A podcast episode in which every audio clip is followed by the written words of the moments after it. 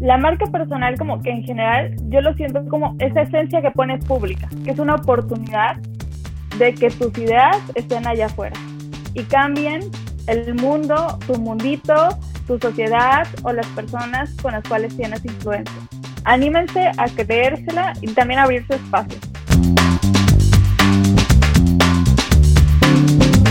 Bueno, pues bienvenidos a otro episodio de Robando Ideas. Mi nombre es Eduardo Ayala y en esta ocasión me acompaña Italú Rivera. Muchas gracias por tomarte el tiempo de platicar conmigo, Italú. Ay, gracias a ti, Eduardo. Yo, yo bien contenta, bien a gusto, bien emocionada de poder compartir en un espacio tan grato que es como, pues es tu podcast y que hay muchas personas súper interesantes y estás tú también que tienes tantas ideas que aportar. Pues muchas gracias y, bueno, pues eh, te, Italú, tú tienes mucha experiencia en, el desarrollo de negocios y eres eh, emprendedora, asesora de marketing, eh, coordinas varios proyectos para empresarios y emprendedores. Eh, así que, bueno, por eso me gustaría dejarte primero el micrófono para que nos comentes cuál es el proyecto actual en el que estás trabajando, que yo sé que es un emprendimiento muy interesante. Así que te cedo los micrófonos, por favor. Gracias. No, fíjate que a mí, yo sé que, que siempre hablamos como de cosas profesionales y demás. A mí me gusta y va a sonar muy fancy, ¿no? De ver la, la, vida como una película, ¿no? Entonces, en este momento de la película, que puede ser el, el mood de, de tensión, tengo una agencia y padrísimo y me gusta y, y, todo andando a favor mucho mejor de lo que yo esperaba entonces, esta agencia Ilu Agency es un espacio para generar oportunidades a emprendedores, a empresarios, a artistas a través de su marca personal. Eh, somos varias mujeres, en este caso se, se, dio así, somos varias mujeres que a través de nuestra experiencia principalmente en marketing, en relaciones públicas, en la coordinación de proyectos, estamos ayudando a impulsar su marca, o sea, su marca persona, no necesariamente su marca empresa, o su marca producto, su marca servicio. ¿Por qué? Porque ahorita es lo que se demanda, ¿no? Entre tantas cosas comerciales, tanta publicidad, tantas cosas que nos quieren vender, acabamos conectando con las personas. Entonces, he ahí la magia, es suena romántico, ¿no? He ahí la magia de esta etapa de la vida de la película, donde estoy haciendo esto en la agencia. Llevamos muy poco tiempo formalmente, pero yo ya venía trabajando con emprendedores, con empresarios, su marca personal y hasta ahora ya es que me tiraron a decir, bueno, ¿por qué no abro una agencia si ya al fin tengo varios proyectos andando, ¿no? Y se contrata gente y todo el desastre y amor que se puede hacer ya en una empresa. Entonces va por ahí. Genial. Y oye, Italu, ¿nos puedes ayudar explicándonos eh, qué es una marca personal o qué es lo que implica? La marca personal como que en general yo lo siento como esa esencia que pones pública. Tú, Eduardo, hay algo que te caracteriza, pero obviamente no todo se muestra, ¿no? Y digo, no se trata de mostrar solo el color rosa, sino que muestra el color rosa de tu vida, uh, señalando que el color rosa es como lo mágico, lo bonito y demás. Más bien, muestras cómo es tu vida para enseñar y para educar, para agregar valor, para hacer que la gente conecte. Yo algo, y muchos emprendedores también lo hacen, es ¿sabes qué? No todo es color rosa, yo soy chocante, yo soy esto, eso y eso y el otro. Conecta o no conecta, ¿no? Pero es un personaje el que creas. Entonces, haciendo referencia a que esto es una película, es donde ya te personificas y dices, ok, aquí soy Italo Rivera, soy un personaje, ese personaje es una persona que busca conectar con la gente, que aparte se ríe mucho y te habla de temas interesantes. Esa es la marca que hemos creado a favor de algo en común, un objetivo. Este objetivo puede ser una venta, este objetivo puede ser a lo mejor la organización de un evento, este objetivo puede ser incluso esto, ¿no? De que llega un punto donde tú dices, ah, esa chava pues no me cae tan mal, entonces le voy a invitar a mi podcast. Entonces va por ahí. Eh, la creación de la marca es algo estratégico, el, idealmente es algo estratégico. Hay gente que tiene su marca padrísimo y ha llegado y la ha creado como ha podido y excelente. Pero ya lo que tú ves como un influencer, ya lo que tú ves como un empresario reconocido y demás, hay un equipo detrás y a veces hay un objetivo comercial, a veces no, hay gente que desarrolla su marca, pone una huella allá afuera, deja su esencia a través de redes sociales o a través de medios y demás, y no necesita un objetivo comercial, pero sí hay un objetivo. Idealmente hay un objetivo, como el aportar valor, el que la gente conozca más sobre esta vulnerabilidad de la sociedad, etcétera. Que es una oportunidad de que tus ideas estén allá afuera y cambien el mundo, tu mundito, tu sociedad o las personas con las cuales tienes influencia. Entonces, ¿tú qué has ah, trabajado los beneficios son mil. Tú que has trabajado con varios empresarios y bueno, que, que, también trabajas contigo misma como marca personal, ¿cuáles son los errores más comunes al momento de desarrollar una marca personal? Verlo con miedo. Eh, y hay muchos factores, al menos aquí en México lo que dicen es que si me empiezo a publicar en redes, me van a secuestrar. Yo entiendo que hay mucha inseguridad. Mm, no pongas donde vives, ¿no? o no subas cosas pretenciosas, yo qué sé, ¿no? Hay mucho, mucho miedo para crear una marca personal y, al, y aquí en México y comúnmente en países que fueron conquistados y crecimos con la idiosincrasia de que, o sea, esa idiosincrasia de ser conquistados, nos cuesta mucho autopromocionarnos. A diferencia que, por ejemplo, en el sueño americano o en otro tipo de países está bien visto y está incluso aplaudido ser autopromocionados, ¿no? Autopromocionarse. Entonces, principalmente serían estos dos puntos. Uno, el miedo y dos, el prejuicio. El miedo de que, ay, ¿qué me va a pasar? Ay, ¿qué va a decir mi tía? Ay, ahora se van a burlar de mí de que ya soy el influencer. y el prejuicio de decir, ay, es que yo no, yo no tengo nada que compartir al mundo. O yo ¿yo por qué lo haría? O es que no tengo una super cámara, es que esto, es que el otro. Entonces, todos tenemos algo que aportar. Tú sabes 1% más que todas las personas a tu alrededor, de algo, de lo que tú quieras. Soy la mejor persona en barrer y tengo los mejores hacks para barrer. Eso lo puedo poner. Digo, es como un tema muy random, pero siempre hay algo súper interesante que aportar. Entonces, no, no nos hagamos menos. Es cierto, hay, hay muchos miedos y también hay muchos prejuicios. Lo que comentas de, se van a burlar de mí. Eh, me acuerdo que cuando comencé yo también a hacer este tipo de podcast o, salir en algunos videos para, para otros proyectos en los que trabajo, sí, sí me reconocían ya como de, ah, tú eres el youtuber, ¿no? Y así como de, ah, ok. O sea, yo, no lo sentía como una burla, pero, pero sí, sí creo que muchas personas pueden sentirse de pronto pues sí, abrumadas por esta situación de que los van a estar observando o los van a ver, ¿no? Y por ejemplo, a las personas que ya superaron como estos eh, conflictos de los prejuicios y el miedo, ¿qué es lo siguiente que les recomendarías hacer para continuar eh, mejorando su marca personal? Delegar. Delegar es un, ya, y eso pasa en las empresas, delegar y tener confianza es, son dos cosas muy importantes cuando desarrollas una marca que no es tuya y cuando esa persona te busca. ¿Por qué? Porque debes de confiar, en este caso confían en mí y se abren a cómo son y empiezo a conocer sus ideas y claro, no todas las ideas son bonitas y no todo es color rosa lo que vemos, ¿no? Pero es importante conocer al cliente, bueno, así me acabo mi cliente, ¿no? Pero por conocer a la persona para decir, ah, esta persona piensa así. No es de la noche a la mañana. Y muy pocas personas están a la disposición de decir, ven, te abro mi casa, mi vida, mis ideas, mis prejuicios, la forma en que yo creo esto, la forma en que odio esto. Entonces, ese es un paso muy difícil, requiere mucha eh, generación de confianza. Claro que ya para la generación de confianza, pues vas aprendiendo desde cómo hablarle, qué tono utilizar, cómo invitar a, la acción. Entonces, es esto, como generar la confianza uno a uno si quieres hacer tu marca personal con otra persona, eh, valga la redundancia, y que se ayuden mutuamente. Y dos, es el delegar. Y me pasa a mí. Yo me gusta el diseño, me gusta el buen diseño, no soy diseñadora, y aunque no soy diseñadora, delegar los diseños me cuesta mucho. Y no porque otra persona no lo sepa hacer, pero para mí el diseño demuestra una esencia propia también. Entonces, delegarlo cuesta un poco. ¿Por qué? Porque te representa a ti el diseño y no lo estás haciendo tú. Entonces, delegar tus ideas no es para nada fácil, pero es un reto que debes de tomar si realmente quieres hacer crecer tu marca. Abrirles las puertas a tus ideas a otras personas para que las tomen y sobre esas ideas hacer otras cosas.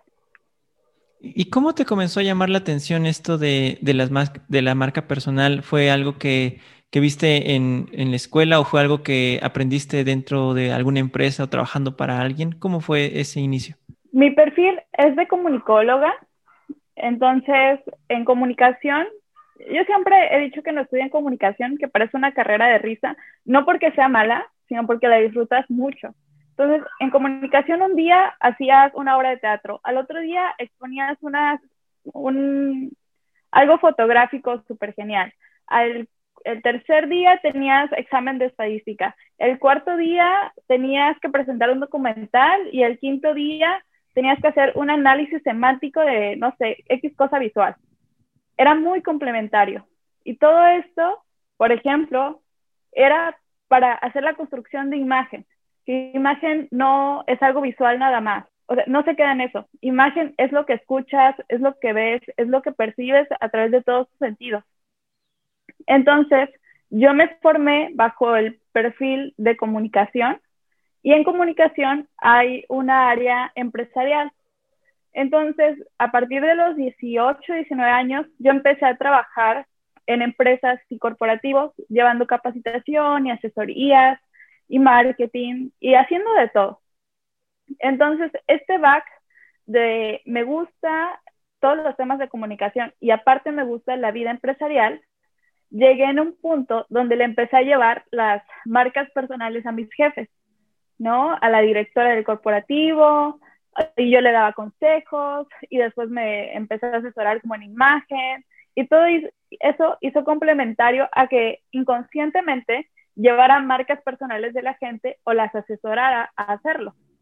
Y yo llevaba la mía, muy inconsistentemente, eso sí, pero llevaba la mía. Salgo de, de la universidad, yo ya estaba trabajando con un empresario que tiene un back súper interesante y que muchas de sus empresas se mueven gracias a su marca personal, es donde conozco ya la estructura para el desarrollo de una marca y justo él me invita a trabajar su marca personal, ¿no? Eh, yo salí contratada por eso.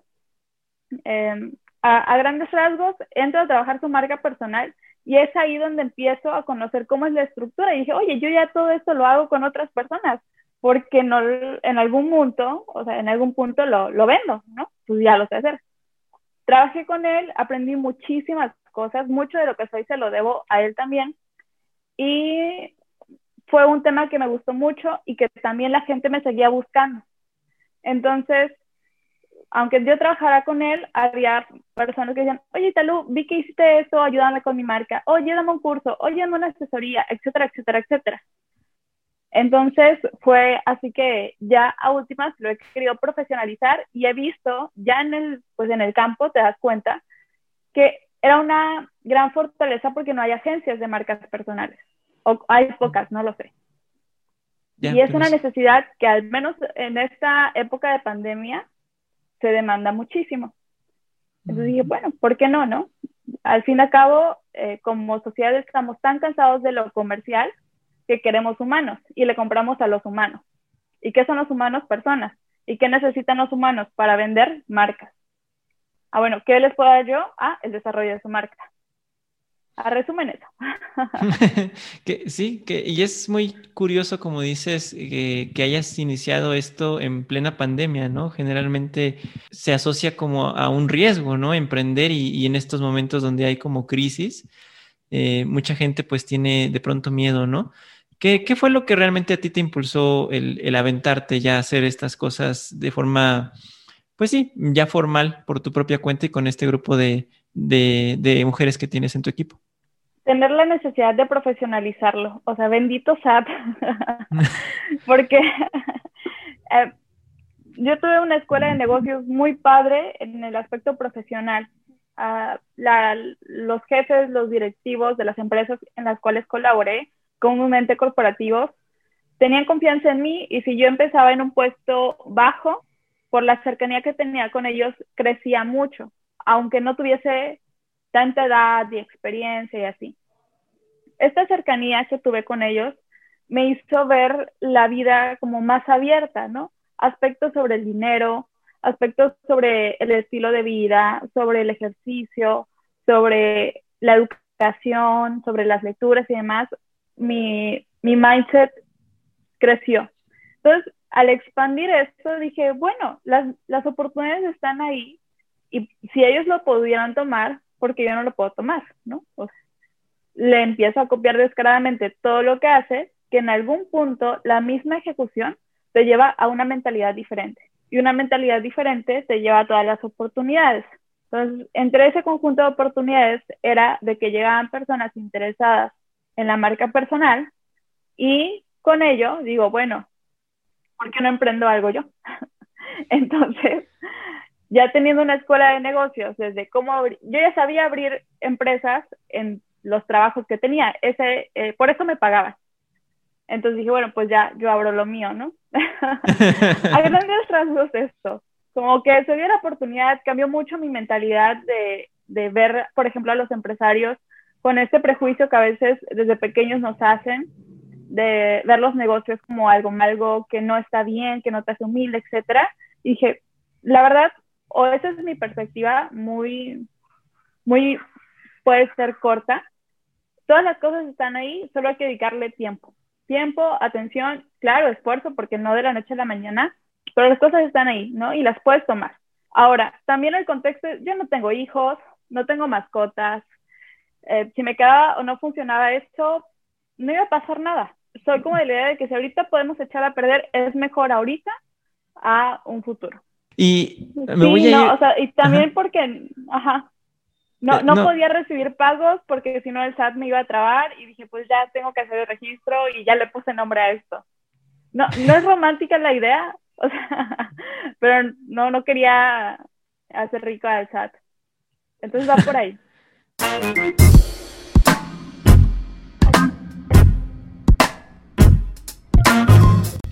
Hola a todos, espero que estén disfrutando este episodio con Italú Rivera.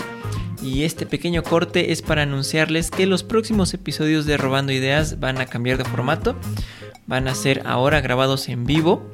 Y para eso, eh, pues también hay un anuncio que hacer y es que vamos a crear la página de Facebook de Robando Ideas. Entonces voy a dejar el link en la descripción para que se metan y le den like y le den seguir.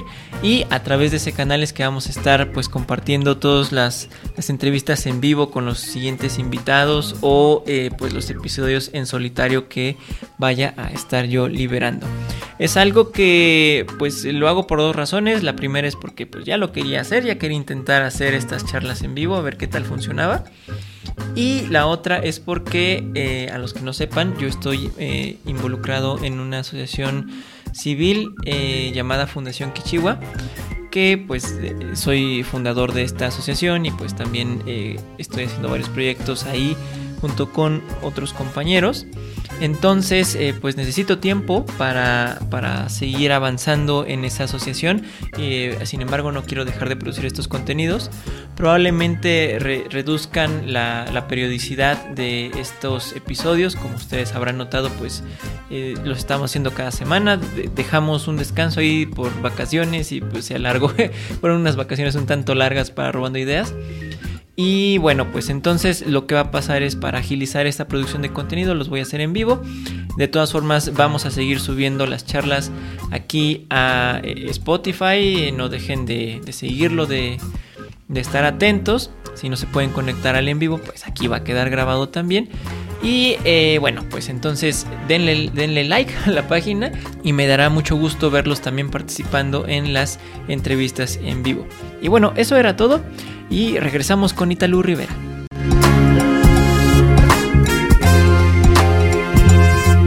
Me voy a desviar un poquito, o bueno, no sé qué tanto, pero de la parte empresarial y sé que hubo una época en donde fuiste también bailarina. Eh, si no me equivoco, fue más de folclore. ¿Nos puedes contar un poco sobre esta parte de tu vida? Claro. Mira, ¿Te acuerdas que te decía que la vida es una película? O sea, para mí no era, no era chiste. ¿eh? Y digo, tampoco es como uno va por la vida actuando, pero sí es, vida es una. Y quien crea que después hay vida, padrísimo, ¿no? Y quien no crea, pues dale, también padrísimo. Entonces, yo como soy del segundo grupo que digo, pues a lo mejor no hay otra vida, pues hay que atreverse a hacer cosas cosas diferentes y si te gustan, excelente, y si se te dan bien. Entonces, también va, yo, yo creo que va mucho a, a, cómo creces, ¿no? Y cómo lo ves normal. Mis padres son físico-matemáticos, pero yo siempre vi formación en ellos como deportistas y como artistas. Así que cuando yo dije, bueno, voy a ser bailadora, de son jarocho principalmente, pues no, no se vio mal, ¿no? Y fue un pasatiempo que a últimas se profesionalizó, que a últimas lo disfruté muchísimo y en tiempos libres, no tan libres porque a veces también tengo cosas que hacer, pero prefiero ir a bailar, voy y bailo, ¿no? Pero comúnmente es folclore. Folclore. Y, eh, a nivel nacional. La danza es folclore a nivel estatal. O sea, eh, eh, es que el folclore es como escenografía y el son jarocho es fandango y el fandango es como el jazz. Eh, ah, el jazz es, es, improvisado, ¿no? El fandango también es una fiesta. Es más como una cultura veracruzana. Ok, ok. Y, y decías, ibas a decir algo que así como el folclore también te fuiste para... Ah, pues así he pasado de aprender cinco instrumentos, he pasado a aprender un poco de lenguas, he bailado, o sea, he estado como en varias áreas, he escrito cosas, he publicado cosas, he estado en medios y demás, porque mi idea fue de que, bueno, no me va a estorbar, todo lo que aprenda no me va a estorbar, y si ahorita le puedo dedicar tiempo, lo voy a hacer, y si lo puedo disfrutar adelante, ¿no? Entonces, y ahí como hack de vida, aprendan todo lo que puedan, que no les va a estorbar, eso se los aseguro. Sin duda. Y eh, mencionas que, bueno, te abrieron muchas eh, puertas el, trabajar con, empresarios, que eh, no me recuerdo la expresión que usaste, pero creo que fue más como tener una apertura hacia las opciones que, tiene la vida. ¿Qué libros son los que más te han impactado, que te hayan, pues sí, influenciado de alguna manera en la forma en que has visto la vida? ¿Qué libros? Pueden ser también otros recursos como películas o podcast o lo que tú quieras, ¿eh? Sí. Es que escoger como dos, tres libros es muy difícil. Mucho tiempo leí como novelas y literatura y demás. Y eso me ayudó mucho a ser sensible con la vida, ¿no? A decir, oh, hoy amanecí y qué padre y agradezco la oportunidad de estar aquí, creo que eso le debo muchísimo a, las novelas, por ejemplo, ¿no? A ese lado sensible, a ese lado humano, eso que te habla de emociones. Eh, no sé, los libros de Murakami que los acabas y, mm. te dan ganas de no vivir, ¿no? Y te acuestas en la cama y dices, ¿por qué acabo de leer esto? Pero te vas por el otro de Murakami, por poner un ejemplo, ¿no? Por ejemplo, Murakami me gusta mucho y leí mucha poesía y demás, a lo mejor esperabas como te dijera, ay, el libro de tal de los negocios o la regla de no sé qué, que está padrísimo, que te ayuda mucho en tu formación, no digo que no, y de seguro hay varios libros, por ejemplo, de, de Tony Robbins, de Aaron Benítez, que te recomendaría, pero son etapas, ¿no? En este momento soy súper libros de negocios y hay varios que me interesan y que me gustaría que la gente leyera, pero los negocios no son para todos y a lo mejor no todas las personas están interesadas y súper aceptable. Ok. le eh, recomendaría más como leer libros de novelas y ser sensibles con la vida porque todo eso complementa a tu lado profesional también. Mira, qué interesante porque, eh, bueno, la mayoría de los invitados que hemos tenido sí hablan, pues sí, precisamente de, de, libros de negocios o de desarrollo personal y me, me, gusta mucho que cambies un poquito el tema hacia las novelas. Eh, quizá como dices, es difícil elegir eh, libros, pero autores, bueno, mencionaste a Murakami, ¿algún otro autor que te gustaría recomendar? García Márquez, totalmente, o sea, además latino, ¿no?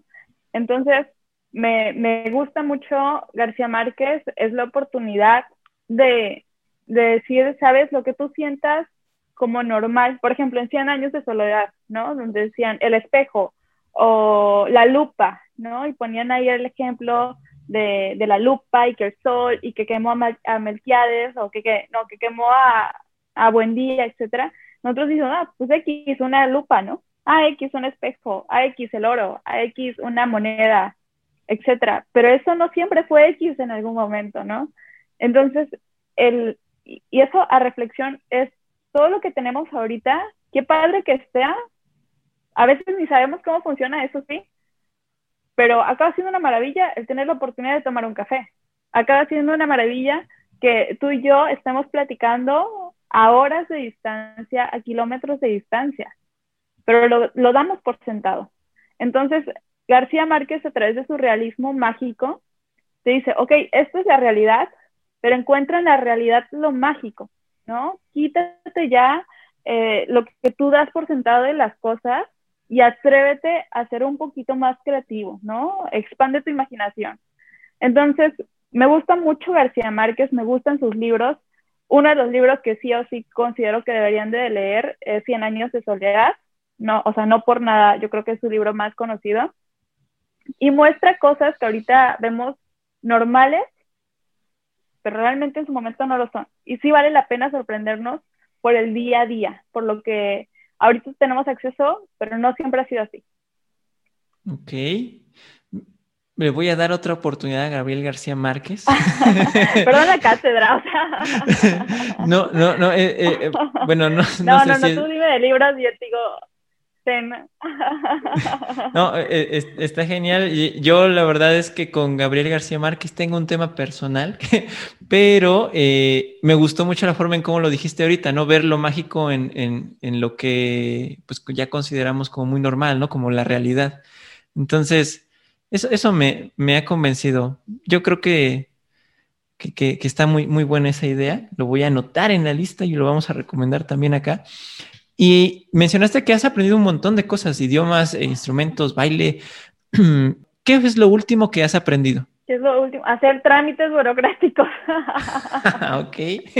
Digo, con esto de la necesidad de hacer crecer la empresa, yo ya llevaba administración, eh, llevaba la administración de una empresa en la cual colaboraba, yo llevaba la administración y todo cool, pero ya cuando das, o sea, haces algo tuyo, tú dices, ¿qué onda? O sea, ¿por qué se tiene que ser adulto tan, tan joven, no? Eh, que el RFC, que la no sé qué de no sé qué, y que paga aquí, y paga allá, y que el banco y demás. Entonces, ya en estos procesos, que a favor los, siempre los he tenido que vivir muy joven. Yo recuerdo a los 18 años que tenía que hacer pagos de, de las empresas de millones de pesos y, yo ni tenía cartera, ¿sabes? a los 18 años apenas llevas así tu pantalón con, con algo ahí para meter tu dinero, ¿no? Tus 20 pesitos del, del bus, ¿no? Entonces, ahorita lo último que he aprendido es hacer administración como Dios manda en una empresa. ¿Y, qué, recomendación, antes de que sigas, qué recomendación les das a los que están apenas haciendo su primer trámite de, de empresa, ¿no? ay, no es nada del otro mundo. Eso sería mi recomendación. A veces todo lo que desconocemos, o sea, en general todo lo que desconocemos nos da miedo porque no lo hemos hecho. Pero ya cuando lo haces tú dices, ay, ¿en serio? no era para tanto, claro, puede ser tedioso por cuestiones de tiempo, al menos en esto de... Sí, no, no era para tanto. Por ejemplo, una página web. Hacer una página web no es nada del otro mundo. Todas las personas que tienen acceso a Facebook y a una computadora lo pueden hacer Ahora, nadie, comúnmente no somos tan curiosos y checamos si lo hacemos, pero no es nada del otro mundo. Hacer una empresa no es nada del otro mundo. Está muy glorificado el hacer negocios. Estoy segura que sí. No todas las personas son negociadores.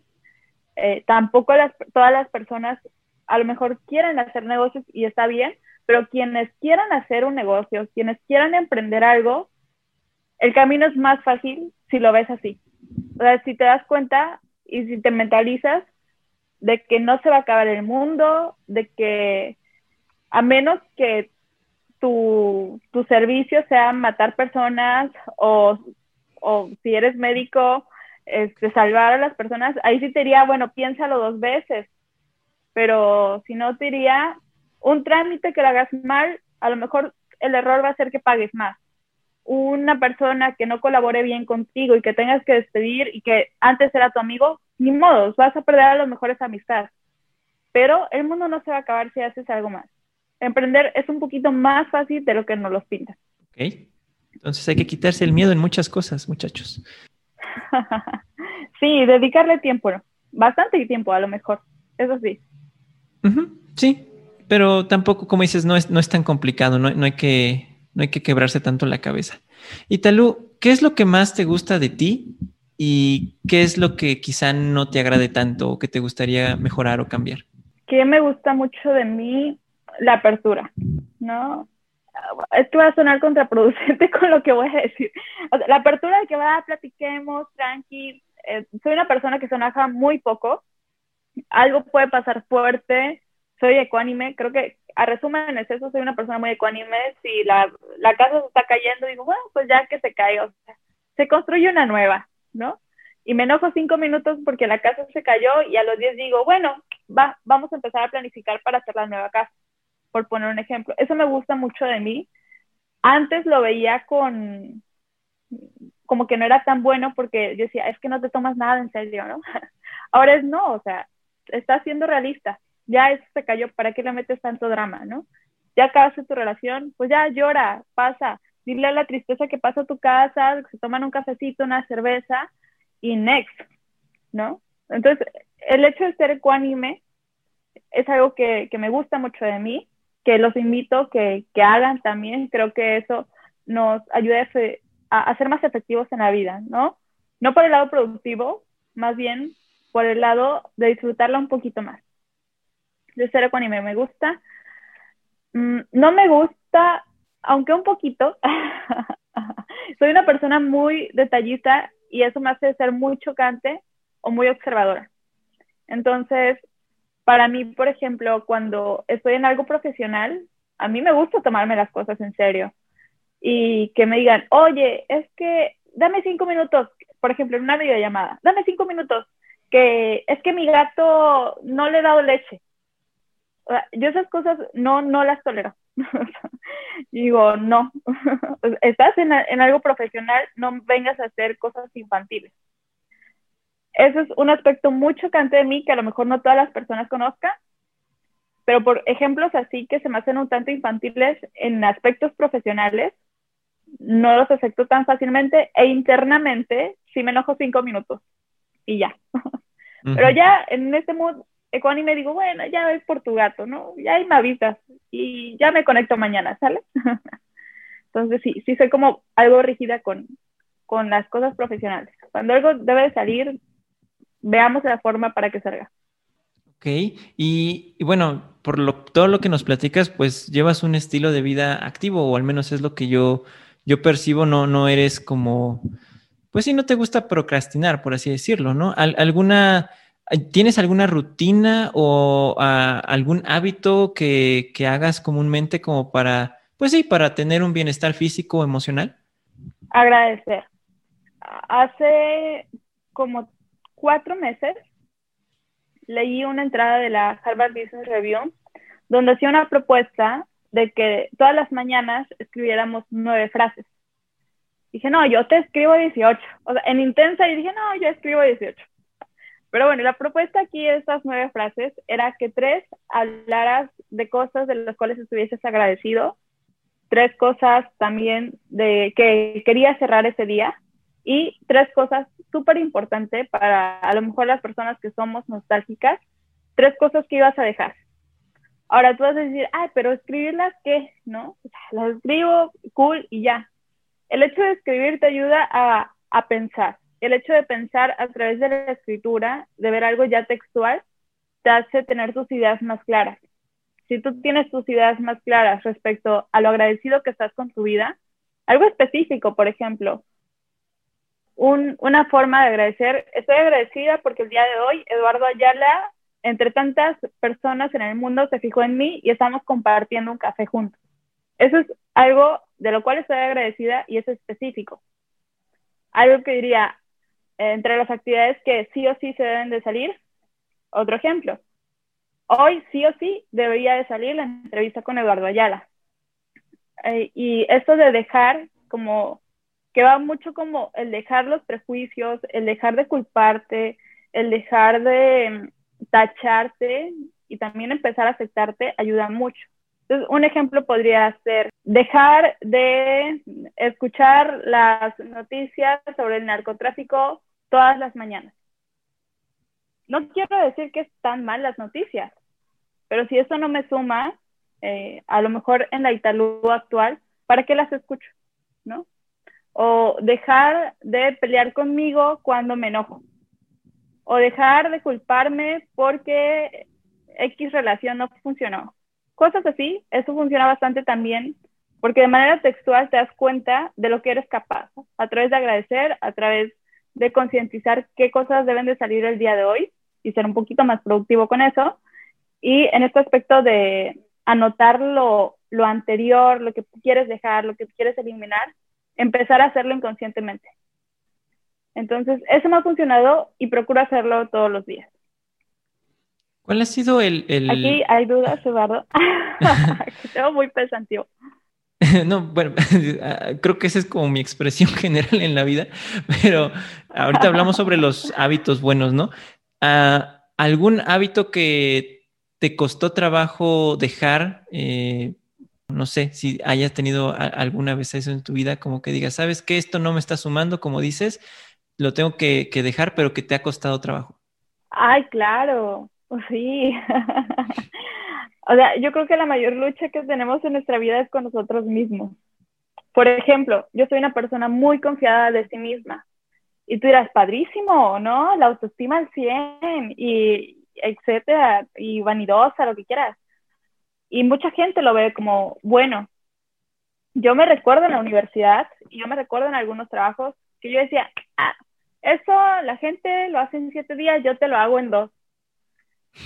Y bien, o sea, sí te lo hacían dos, pero claro que en estos dos días a veces podían pasar cosas y ya no funcionaba el asunto, ¿no? Entonces, ser muy confiado de sí, no digo que esté mal, pero no hay que abusar de eso. Porque luego no entregas las cosas, porque a veces quedas mal sin querer hacerlo, porque no todo es color rosa, porque hay que sí ser soñadores y apostar en grande y demás, pero antes de eso hay que ser realistas. Y aunque soy muy realista, luego yo decía, ah, yo lo hago. Y ya cuando estaba ahí, yo decía, ay, ¿cómo se hace, no? Cosas así. sí, he procurado dejar de, hacerlo tanto. ¿Qué le, qué le dirías a... ¿Cómo, ves? ¿Te ha pasado a ti? A mí, eh, uff, bueno, la verdad es que hay muchas cosas que, ¿sabes qué me pasa a mí? Que yo tengo de pronto actitudes que, que dejo por un buen rato, que son o que yo considero que no me suman, pero tienden como que a regresar de alguna manera, como que son esas, eh, sí, parte de tu personalidad que pues está ahí y que tienes que estar muy pendiente para que no resurjan porque sabes que no te suman, ¿no?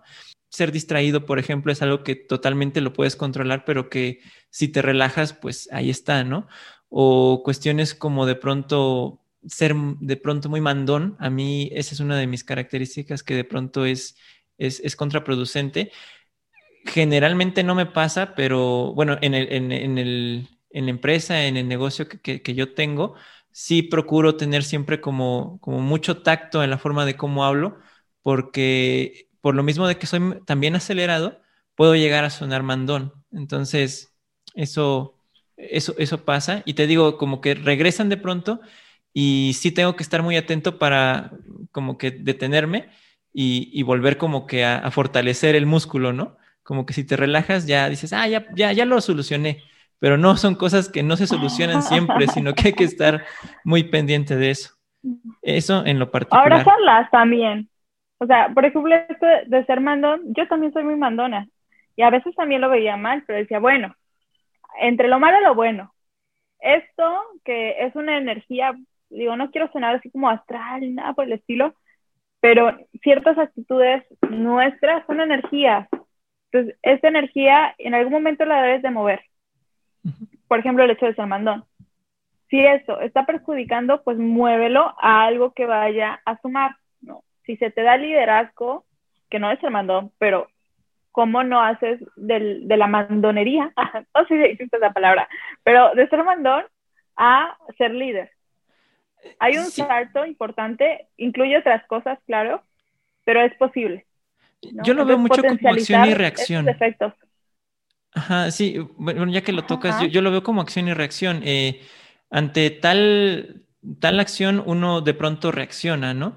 Entonces, eh, la, idea es cambiar los papeles, no ser reactivo, sino ser eh, proactivo, ¿no? Entonces, cuando tú ves que una reacción tuya tiene cierto efecto eh, negativo en alguna situación, como dices, ¿no? La trasladas hacia, ok, si yo en este contexto hago esto y, mm, o sea, y pasa esto, entonces, eh, eh, en este contexto no me agrada, pero en otro contexto con ciertas características, por ejemplo, no sé, mm, de pronto sí, ya ahí hablando del trabajo, ¿no? De pronto no, no estamos en, la misma sintonía o es necesario dar una palmada sobre la mesa, digamos, como para que otra vez todos mantengamos como la atención. Eh, la palmada es figurativamente hablando, pero sí, tomar una actitud un poco más, más fuerte y, sí, deja de ser mandón como para pasar a ser, no sé si firmeza, eh, y, bueno, eso puede tener un mejor efecto, ¿no? Eh, claro que eso lo vas dominando con, el tiempo y, conociéndote a ti y conociendo también pues los entornos en los que te desenvuelves. Claro, yo creo que ahí la clave es ser agradable pero firme. Por ejemplo, yo, no es teoría ni nada, ¿no? Pero a mí me, y con mis equipos de trabajo es todo lo que hagas, todo, puedes hacerlo de manera agradable. Hola, ¿cómo estás, Eduardo? Qué gusto saludarte. Cambia tu forma de hablar. Que no es decir, ay, ya, esa es otra Italú, ay, ya, lo estoy imitando, ay, ya, me quiere vender. No, pero en esa búsqueda de ser más encantador o más agradable, te encuentras en tu versión social que a ti te va a gustar más y que a la gente le va a gustar más y que a últimas vas a encontrar relaciones muy poderosas y todos los beneficios que pueden traer con eso, ¿no? Pero esto, yéndolo a no un saludo, que a últimas, en la medida de lo posible o en lo convencional, es que debería de ser bonito, llévalo al feedback, llévalo a dar órdenes, llévalo a despedir gente. Despedir gente, aunque suene eh, a lo mejor inconsciente de mi parte o a lo mejor incrédulo, despedir puede ser de buena manera y puede ser agradable y puede ser encantador pero todo depende de cómo vas a emitir tu mensaje, qué palabras vas a utilizar, que va a ser muy diferente que yo diga, oye Eduardo, muchas gracias, este pasa por favor, pasó eso, es el otro y vámonos, ¿no? Y no te vayas a fin de mes, así como te vas, vete hoy. A ver, espera, ¿qué pasó, no? A, de que yo diga, oye Eduardo, quiero platicar contigo. Y Eduardo dice, ah, sí, pues ya que ni modo, salud. Oye, Eduardo, fíjate que ahorita estamos en una potencialización de crecimiento en la empresa. Tú tienes todas las habilidades, pero en este momento tus habilidades, tus ideas y las de nosotras o nosotros no van por la misma línea. Entonces quiero invitarte y te voy a apoyar también de que a partir de mañana busques otro lugar. Se te van a dar las prestaciones y demás que consolida la ley y demás, pero adelante. Estoy muy agradecida de, tu colaboración, de tu tiempo. ha sido increíble estar aquí contigo, pero hay otro lugar que te espera mucho mejor. No, ahí cambia la idea. Entonces, por poner un ejemplo, siempre hay oportunidades de ser encantador con cualquier cosa. Y eso te abre muchas, muchas puertas. Sí, sí, sin duda. Y este, y el ejemplo que pones es muy, muy acertado. Este, despedir gente, de hecho, sí es, es complicado en, la parte empresarial. Bueno, a mí cuando me ha tocado sí es, eh, como dices, sí es, sí es retador. Me, costó un poco de tiempo eh, tomar ese enfoque que dices. Actualmente creo que esa es la, visión que en general se toma. Y, bueno, también tiene que ver mucho con la parte de la cultura eh, organizacional que se tiene en la empresa, ¿no? Claro.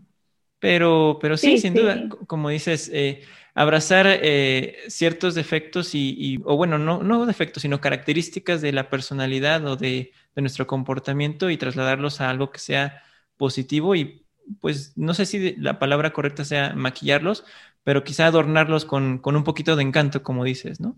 Claro, adaptarlos a, a lo que realmente va a sumar. Por ejemplo, yo, yo soy muy chocante yo observo, eh, yo con el diseño, yo con mis entregas, digo, ¿cómo se te fue una mal, no sé, una falta de ortografía? Me lo digo a mí, con mis colaboradores y ya en mi equipo de trabajo o con las personas que he tenido el gusto de colaborar, se crea una idea no de perfeccionismo, simplemente de hacer las cosas bien, a través de la chocantez. Entonces, sí es un defecto en general, si lo quieres ver así, pero lo llevas a un punto que te ayuda a, hacer una mejora. Entonces, no todo lo que vemos como defecto es malo. El perfeccionismo, hay que dice, ay, no seas tan perfeccionista, ay, no seas tan chocoso, que no sé qué, que es lo otro. Pues ni modo, pero mira los resultados, ¿no? Va, va por ahí también, saber dónde poner nuestros defectos. Y Talú, ¿qué le dirías a tu versión de 18 años? Es que no, no es tan lejos.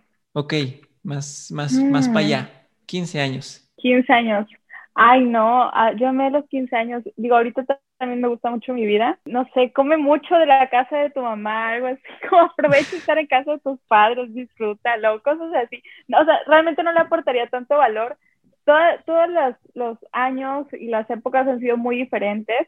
No todo ha sido color rosa, claro está. Tampoco es que en este momento lo sea. Hay cosas muy buenas, hay cosas que antes no hacía bien, ahora las hago ya hay cosas que en este momento estoy haciendo mal y la Italú de los próximos 10 años va a decir, ay Italú, ¿por qué hacías eso? Pero es lo que nos forma. La Italú de, de los 15 años estaba en música, estaba en boli, estaba en fútbol, estaba en esto, esto, eso, eso y el otro. Y porque tenía la oportunidad y el tiempo y a favor su contexto la apoyaba a hacer eso. Entonces, eso me ayudó mucho. Le diría como algo de, oye, lo estás haciendo bien. No, oye, sigue esforzando. Oye, sigue peleando ese 10 o sigue peleando ese trabajo o, o sigue este, enseñando. Yo en ese tiempo daba clases. Entonces, es como, va, tranqui, ¿no? Pero disfrútala. O sea, llévate la vida un poquito más informal, porque creo que sí era un poquito más cuadrada. Mm. Va, va por ahí. Me gusta tu respuesta, es más como felicitar a tu versión pasada, más que darle consejos, eso, eso me gusta. Qué padre. Y Talú, algo que, que, quizá no te, no te haya preguntado, pero que te gustaría compartir aprovechando este, este espacio. El espacio, que así como Eduardo, y aunque haya dos, tres, cuarenta mil personas aquí escuchándonos, anímense a creérsela y también a abrir su espacio ya sea a través de un podcast en formato audio, ya sea a través de un video, etcétera. A través de cualquier formato, ustedes, así como Eduardo, tienen cosas súper interesantes que poner sobre el mundo, no sobre la mesa, sobre el mundo. Tienen muchas cosas que ustedes han aprendido por su experiencia, porque todas las vidas son diferentes, todas las ideas, todas las formas de vida son diferentes, que valen la pena escuchar. No importa que tu estadística te diga que te escuchan dos. Has cambiado la mentalidad de dos personas. O al menos lo has hecho reflexionar de manera diferente. No se lleven por estadísticas, no se lleven por cantidad de seguidores. Llévense eso de la marca personal, de la vida digital y demás como la oportunidad de generarse oportunidades a través de sus ideas, a través de su autenticidad, a través de cómo son. Si tienen defectos, que era lo que habíamos platicado, pues ya abrázalos, invítales un café, una cerveza, disfrútalos, ya así eres. Claro, si eso hace que la vida no vaya tan bien, nunca va a ser tarde para cambiar, pero no dejes tu esencia, ¿no? No, no dejes de ser tú. Si tú eres una persona que se ríe y se escucha a 20 metros, pues lo siento para la persona que está a 10 metros, ¿no? Porque te va a escuchar más, pero así eres. Y no estés peleado con eso. Sí, sin duda es, un es una buena idea abrir estos espacios. Eh, en lo personal, yo, yo lo hago más para, para aprender, no solamente para yo compartir eh, lo que sé, sino también para aprender más de otras personas. Y, y sí, eh, realmente esa es una, una mentalidad o un, un, enfoque que también es bueno cambiar el, hecho de no ir tras los seguidores o tras los, los, los likes o cositas de, de, métricas de vanidad o sea, tienes la oportunidad, o vivimos en una época donde tenemos la oportunidad de, pues sí, de compartir cosas de forma muy sencilla, eh, pues de forma muy exponencial, ¿no? Y también es un ejercicio de, autoconocimiento, creo yo. Y, bueno, eh, pues así se conoce a otras personas, o así se conoce a uno mismo un poco más y también se va creciendo. Entonces, eh, pues te agradezco mucho esa, esa recomendación. No sé si nos quieras compartir tus redes, a dónde te podemos seguir.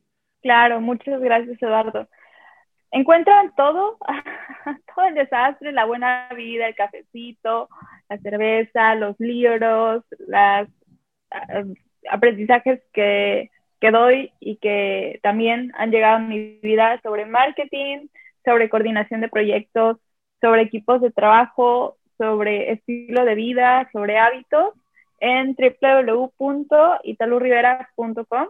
De seguro ahí encuentran redes sociales, pero a favor de tener un nombre raro, si buscan Italú Rivera en cualquier red social, me van a encontrar.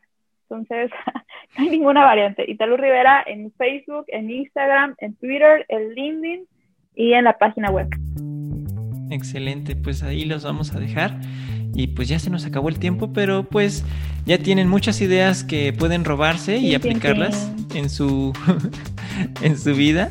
Y pues nada, yo solamente les recuerdo que eh, las ideas no importan mucho, sino lo que hagan con ellas. Así que hagan cosas grandiosas. Nos vemos en la próxima.